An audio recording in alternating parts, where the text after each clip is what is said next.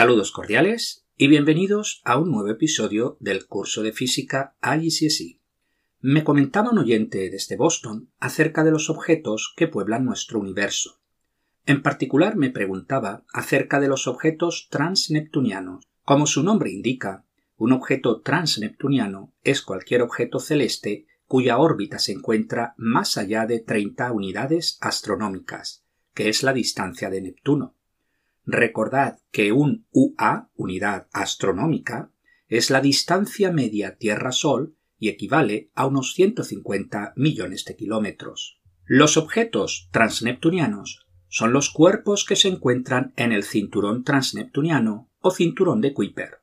Son de tamaño pequeño de hasta unos 2.000 kilómetros de diámetro y están compuestos básicamente de hielo, metano, nitrógeno y silicatos se clasifican en distintos tipos según su ubicación y resonancia orbital.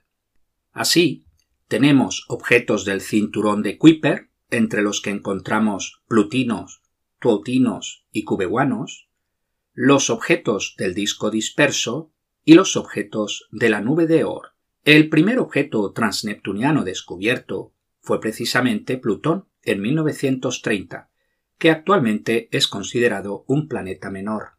Otro tipo de objeto son los troyanos, o más exactamente asteroides troyanos. Son asteroides que se encuentran en los puntos de Lagrange, L4 y L5, que están a 60 grados por encima y por debajo del planeta. El sistema Tierra-Sol tiene cinco puntos de Lagrange, que son como regiones gravitacionalmente equilibradas alrededor de dos cuerpos masivos, como podría ser el Sol y la Tierra algo así como las órbitas geosincrónicas de los satélites alrededor de la Tierra. Aquiles fue el primer troyano descubierto en la órbita joviana en 1906. Eureka fue el segundo, descubierto en 1990 en la órbita de Marte. Nuestro planeta también tiene uno, el 2010 TK2. Por último, los centauros son objetos que se encuentran entre las órbitas de Júpiter y Neptuno y que comparten características tanto de los cometas como de los asteroides, de ahí su nombre. El primer centauro descubierto fue Hidalgo, 944 del catálogo, en 1920, y Quirón en 1977, mientras que el más grande conocido es Chariclo en 1997. Los centauros son objetos de tamaño pequeño y colores diversos, aunque se clasifican en dos tipos, rojo intenso y azul, los espectros obtenidos asimismo son muy variados, tienen una órbita inestable y sus excentricidades varían enormemente.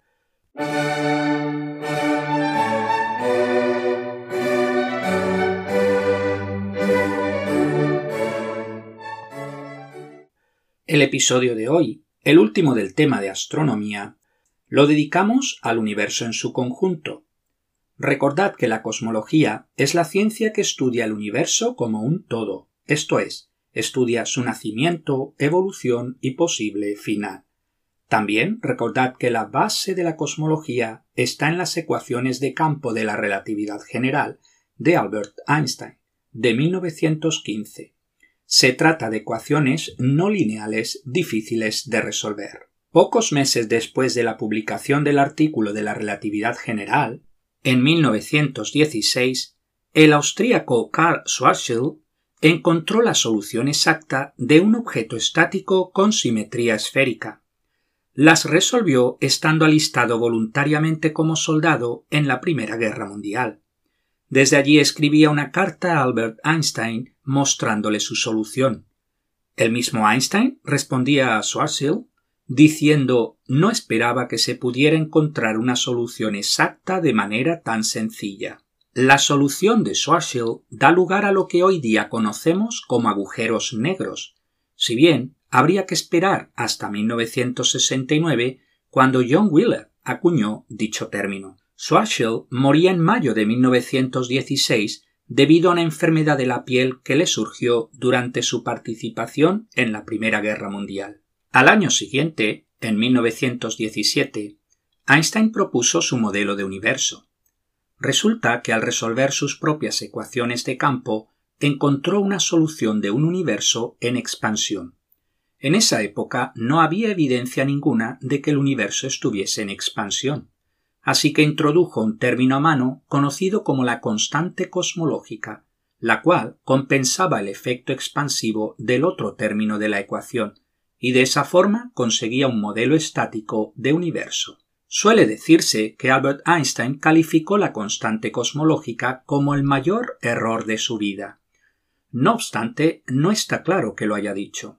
Los estudiosos no han encontrado mención alguna en ningún escrito de Albert Einstein. La famosa cita se debe a un artículo que escribió George Gamow en 1956 en la revista Scientific American, donde escribía, y cito textualmente, Einstein me comentó hace muchos años que la idea de la repulsión cósmica fue el mayor error que había cometido en toda su vida. En 1922, el matemático ruso Alexander Friedman resolvió la ecuación de Albert Einstein sin la constante cosmológica y obtuvo una solución de un universo en expansión, siendo así uno de los primeros en considerar la idea del Big Bang. Einstein escribía meses después de la publicación del trabajo de Friedman que sus resultados le parecían dudosos y que no satisfacían las ecuaciones de campo. Friedman escribía una amable carta a Einstein explicando sus cálculos, carta que no llegó a leer Einstein al haber salido de viaje. Un año después, Einstein se enteró de dicha carta por un amigo de Friedman, quien reconoció inmediatamente su error y volvía a escribir a la revista diciendo que los resultados del señor Friedman eran correctos.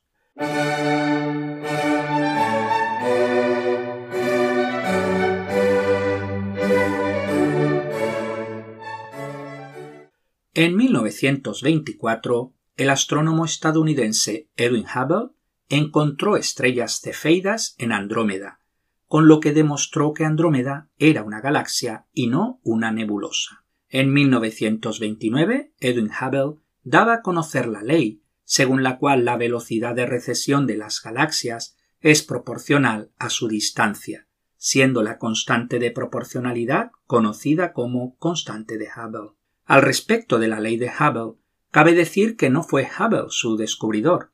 En 1927, dos años antes, el sacerdote belga Georges Lemaitre había expuesto su teoría del universo en expansión, Incluso habló con Einstein y de Sitter al respecto, si bien ninguno le hizo caso. En honor a sus descubrimientos se conoce hoy día con el nombre de Ley de Hubble-Lemaitre y a la métrica que describe el universo en expansión como métrica de Friedman-Lemaitre-Robertson-Walker. El mismo Lemaitre introdujo también la idea del Big Bang, es decir, si el universo estaba en expansión, Quiere decir que si vamos atrás en el tiempo, las galaxias se encontraban más y más juntas, llegando a un momento inicial en el que toda la materia estaría concentrada en un punto. A dicho estado inicial, Lemaitre lo denominó átomo primigenio o huevo cósmico. El nombre del Big Bang proviene de Fred Hoyle, que lo acuñó a modo de sarcasmo en un programa de radio de 1949. Fred Hoyle no creía en la teoría del Big Bang, pues él era defensor de la teoría del estado estacionario. Fred Hoyle era defensor, además, de la teoría de la panspermia, según la cual la vida se originó en el espacio exterior y se difumina a través del polvo, asteroides, cometas e incluso naves espaciales.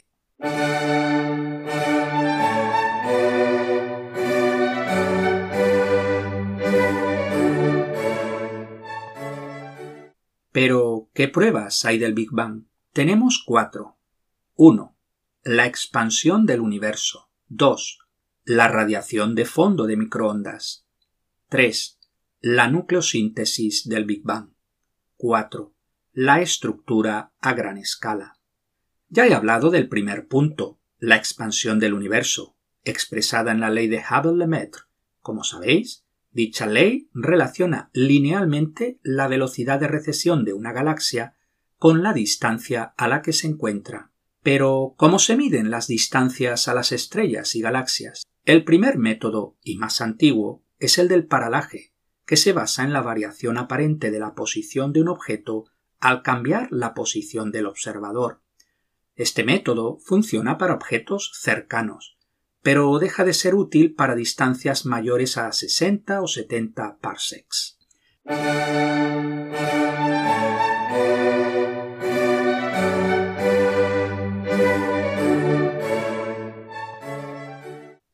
En 1890, Edward Pickering, 1846 a 1919, astrónomo y director del Observatorio Astronómico de la Universidad de Harvard, creó el grupo conocido con el nombre de computadoras o calculadoras de Harvard. Desde 1890 y hasta 1927, la Universidad de Harvard empleó a casi 80 mujeres para realizar cálculos mecánicos tediosos. En 2016 se estrenó la película Figuras ocultas o Talentos ocultos en Latinoamérica, que narra dicha historia. Henrietta Swan Levy, 1868 a 1921, se graduó en física en Radcliffe College, la versión femenina de la Universidad de Harvard, en 1893. Poco después, se unía al grupo de mujeres de las computadoras de Harvard. Allí realizó su importante descubrimiento sobre las estrellas cefeidas. Henrietta descubrió que cuanto mayor era su brillo, mayor era también su periodo de variabilidad o de pulsación. La ley de Leavitt se expresa matemáticamente en la forma m mayúscula igual a a logaritmo de p mayúscula más b, donde m mayúscula es la magnitud absoluta de la estrella y p mayúscula es el período de la estrella, mientras que a y b son constantes. Dicha ley permite utilizar las cefeidas como velas estándar, es decir, objetos que a través de su luminosidad permiten encontrar su distancia. Henrietta murió a los 53 años de edad víctima de un cáncer de estómago. Cuatro años después se la propuso para el premio Nobel, pero al conocerse que había fallecido no pudo ser nominada, ya que los premios Nobel no se entregan a título póstumo. El astrónomo estadounidense Harlow Shapley le comunicó esta noticia a la madre y al hermano de Henrietta. Su trabajo fue crucial para que Georges Lemaitre y Edwin Hubble determinaran posteriormente la ley de Hubble-Lemaitre, la cual es consecuencia lógica de la expansión del universo.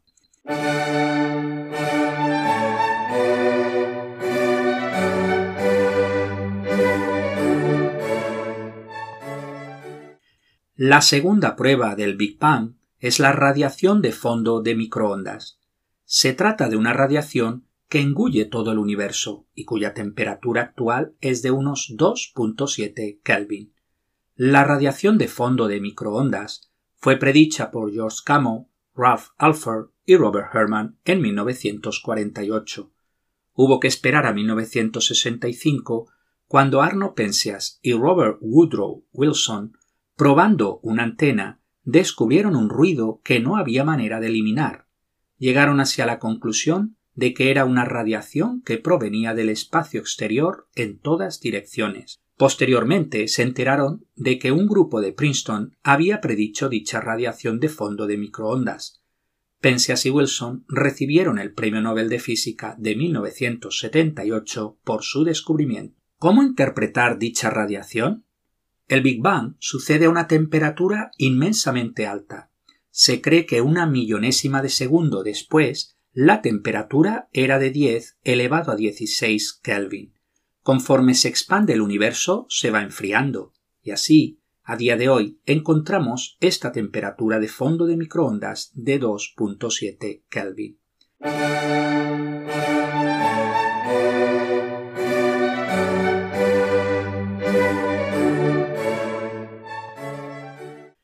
El tercer punto que prueba el Big Bang es la nucleosíntesis primordial o cosmológica. Se trata de una teoría que predice cuantitativamente las abundancias de los elementos químicos y el análisis de los mecanismos de generación.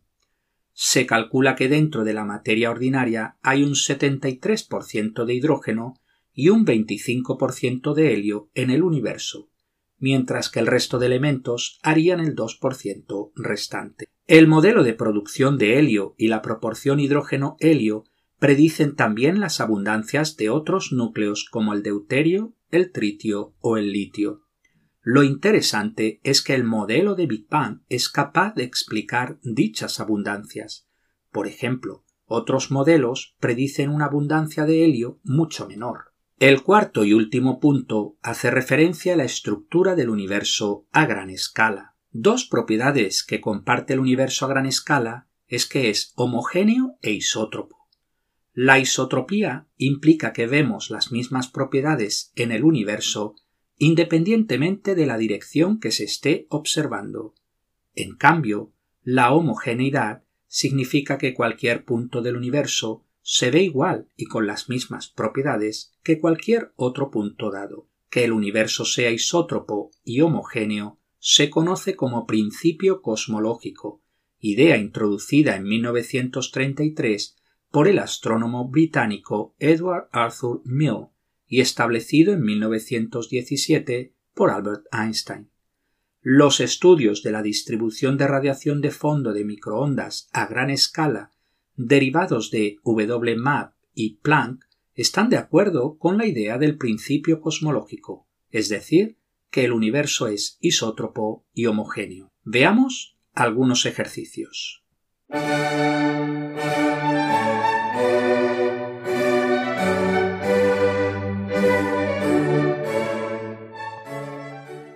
Número 1. ¿Qué edad tiene el universo? A. 13.8 millones de años. B. 13.8 miles de millones de años. C. 13.8 billones de años. D. 13.8 miles de billones de años. La respuesta correcta es la B. 13.8 miles de millones de años. Número 2. ¿Qué explica la teoría del Big Bang? A. El origen del universo. B. El origen de la vida. C. La ley de la gravedad. D. El origen de la Tierra. La respuesta correcta es la A. El origen del universo. Número 3. ¿Quién observó las galaxias alejándose de nosotros por primera vez? A. Robert Wilson. B. Arno Penzias. C. Georges Lemaitre. D. Albert Einstein. La respuesta correcta es la C. Georges Lemaitre. Número 4. Según la teoría del Big Bang, el universo A. se contrae, B. se expande, C. está en continua explosión, D. está desacelerándose. La respuesta correcta es B. se expande. 5. ¿Cómo se llama el remanente de energía que observamos hoy día y es prueba del Big Bang? A. Efecto Doppler. B. Explosión cósmica. C. Cefeida. D. Radiación de fondo de microondas. La respuesta correcta es la D. Radiación de fondo de microondas. Número 6. ¿Cómo era la densidad y temperatura del universo inicial? A densidad alta y temperatura baja. B. Densidad alta y temperatura alta. C. Densidad baja y temperatura baja. D. Densidad baja y temperatura alta. La respuesta correcta es la B. Densidad alta y temperatura alta. Número 7. ¿En qué año descubrieron Arno Penzias y Robert Wilson la radiación de fondo de microondas? A. 1944. B. 1954. C. 1964. D. 1974. La respuesta correcta es la C. 1964.